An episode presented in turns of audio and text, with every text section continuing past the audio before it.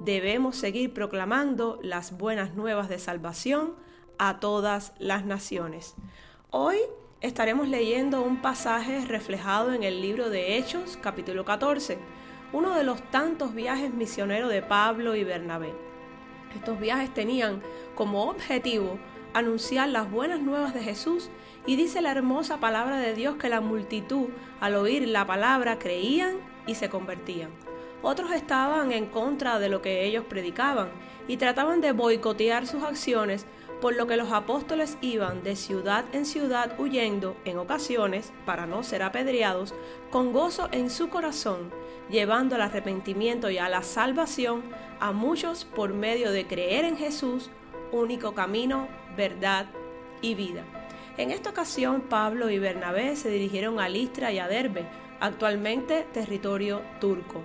Dado el contexto de lo que veremos en el día de hoy, leamos el capítulo 14, versos del 8 al 20 y dice así. En Listra vivía un hombre lisiado de nacimiento que no podía mover las piernas y nunca había caminado.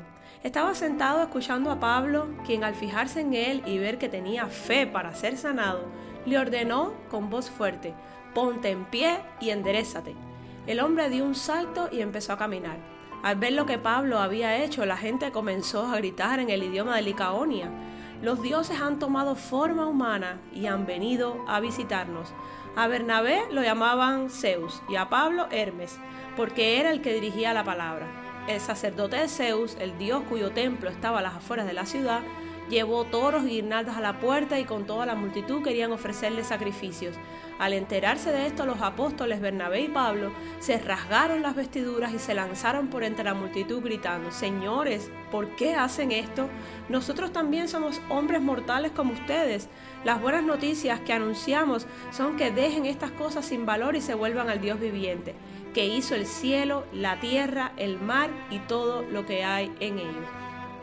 En épocas pasadas Él permitió que todas las naciones siguieran su propio camino.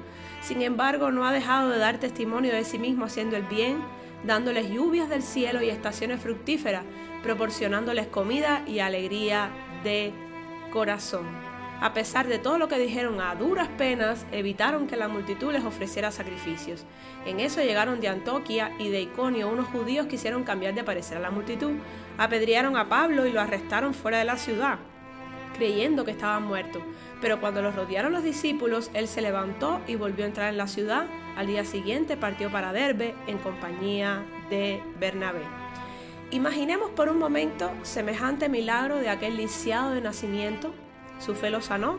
Su fe logró que aquel hombre pudiera levantarse y caminar. A lo largo de la Biblia vemos cómo Jesús, a lo largo de su corto pero intenso ministerio, hizo señales, prodigios.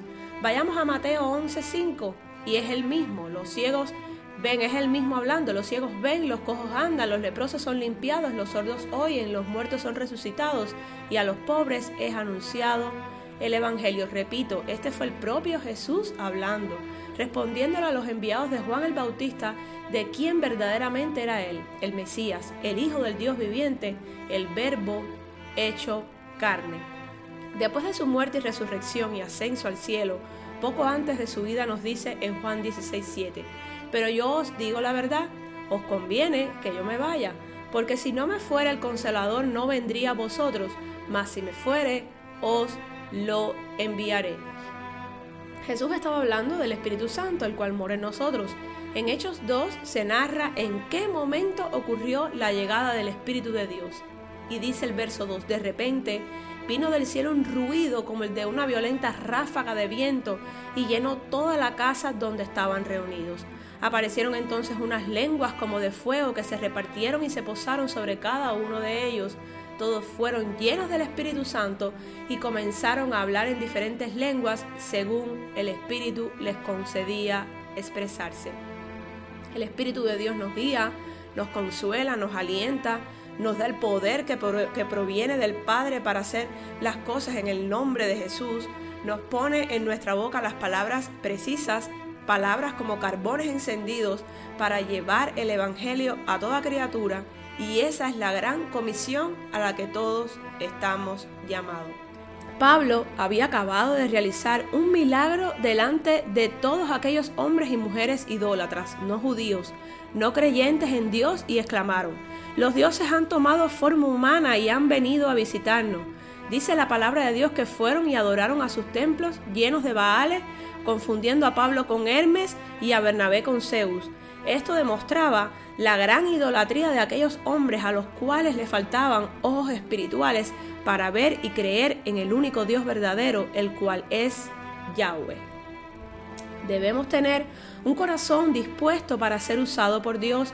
A veces estamos tan enfrascados en ver milagros, prodigios y en realizarlos. Y no está mal siempre y cuando sea un mandato de Dios.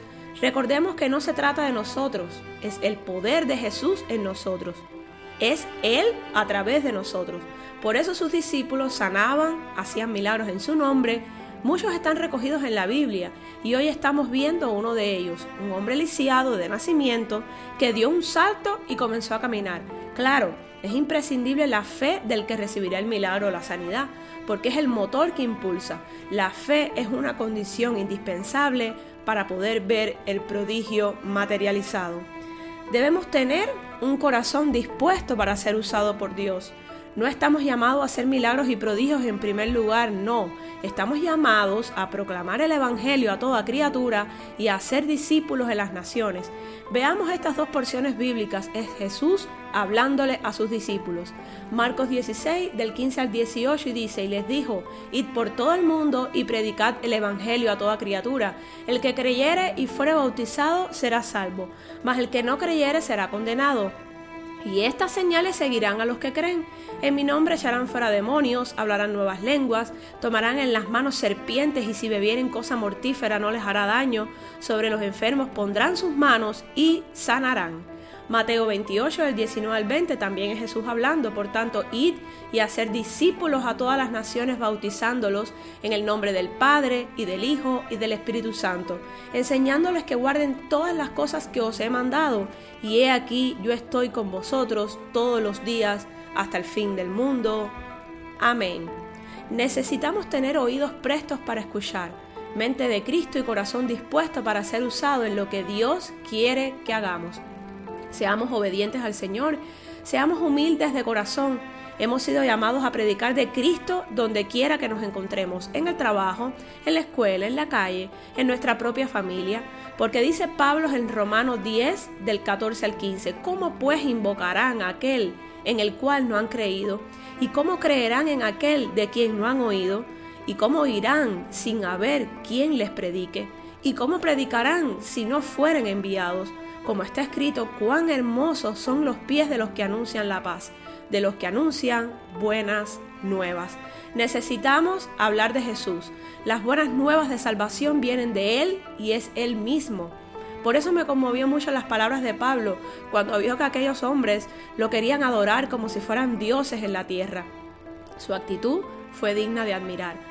Pablo pudo creer que los milagros venían de su capacidad para realizarlos, pero siempre tuvo bien claro de quién era la honra, la gloria y el poder para llevarlos a cabo. Era Jesús a través de él. Pablo solo era un instrumento, así como lo somos tú y yo. Señores, ¿por qué hacen esto? Nosotros también somos hombres mortales como ustedes. Las buenas noticias que anunciamos son que dejen estas cosas sin valor y se vuelvan al Dios viviente que hizo el cielo, la tierra, el mar y todo lo que hay en ellos. Hoy sigamos siendo inspirados por el Espíritu Santo, dejando las cosas que no tienen valor atrás Fuimos llamados con un propósito en esta tierra, fuimos llamados a hablar de Jesús, a compartir las buenas nuevas de salvación con todos. Enamorémonos más de Jesús, tratemos de imitar su comportamiento en todo lo que hagamos. Nuestra mayor recompensa es y será por siempre Jesús. Él vino a borrar el pecado en nuestras vidas. Estábamos ciegos y gracias al sacrificio de cruz hoy podemos ver. Una visión que sobrepasa lo natural. Su sangre todo lo limpió, todo lo pagó y todo lo venció. Hemos leído en repetidas ocasiones este verso en Juan 14, 12 y dice así, de cierto, de cierto os digo, el que en mí cree las obras que yo hago, él las hará también y aún mayores hará porque yo voy al Padre. ¿Quiere decir esto que nosotros haremos milagros más extraordinarios que los que hizo Jesús? Claro que no. Lo que Él está diciendo es que su partida no, no será en detrimento de su obra redentora, porque nosotros tomaremos individuos que están muertos en sus delitos y pecados y lo traeremos a la vida por medio de la proclamación del Evangelio. A eso estamos llamados, a compartir las buenas nuevas, así como Pablo y Bernabé y muchos otros hombres lo hicieron en su momento. Más allá de los golpes, de las piedras lanzadas sobre sus cuerpos, de la cárcel, del qué dirán, ellos siempre mostraron un corazón dispuesto a servir y ser usado Dios. Será hasta la próxima donde, por supuesto, seguiremos viendo corazones dispuestos para con Dios. Bendiciones, paz y gracia.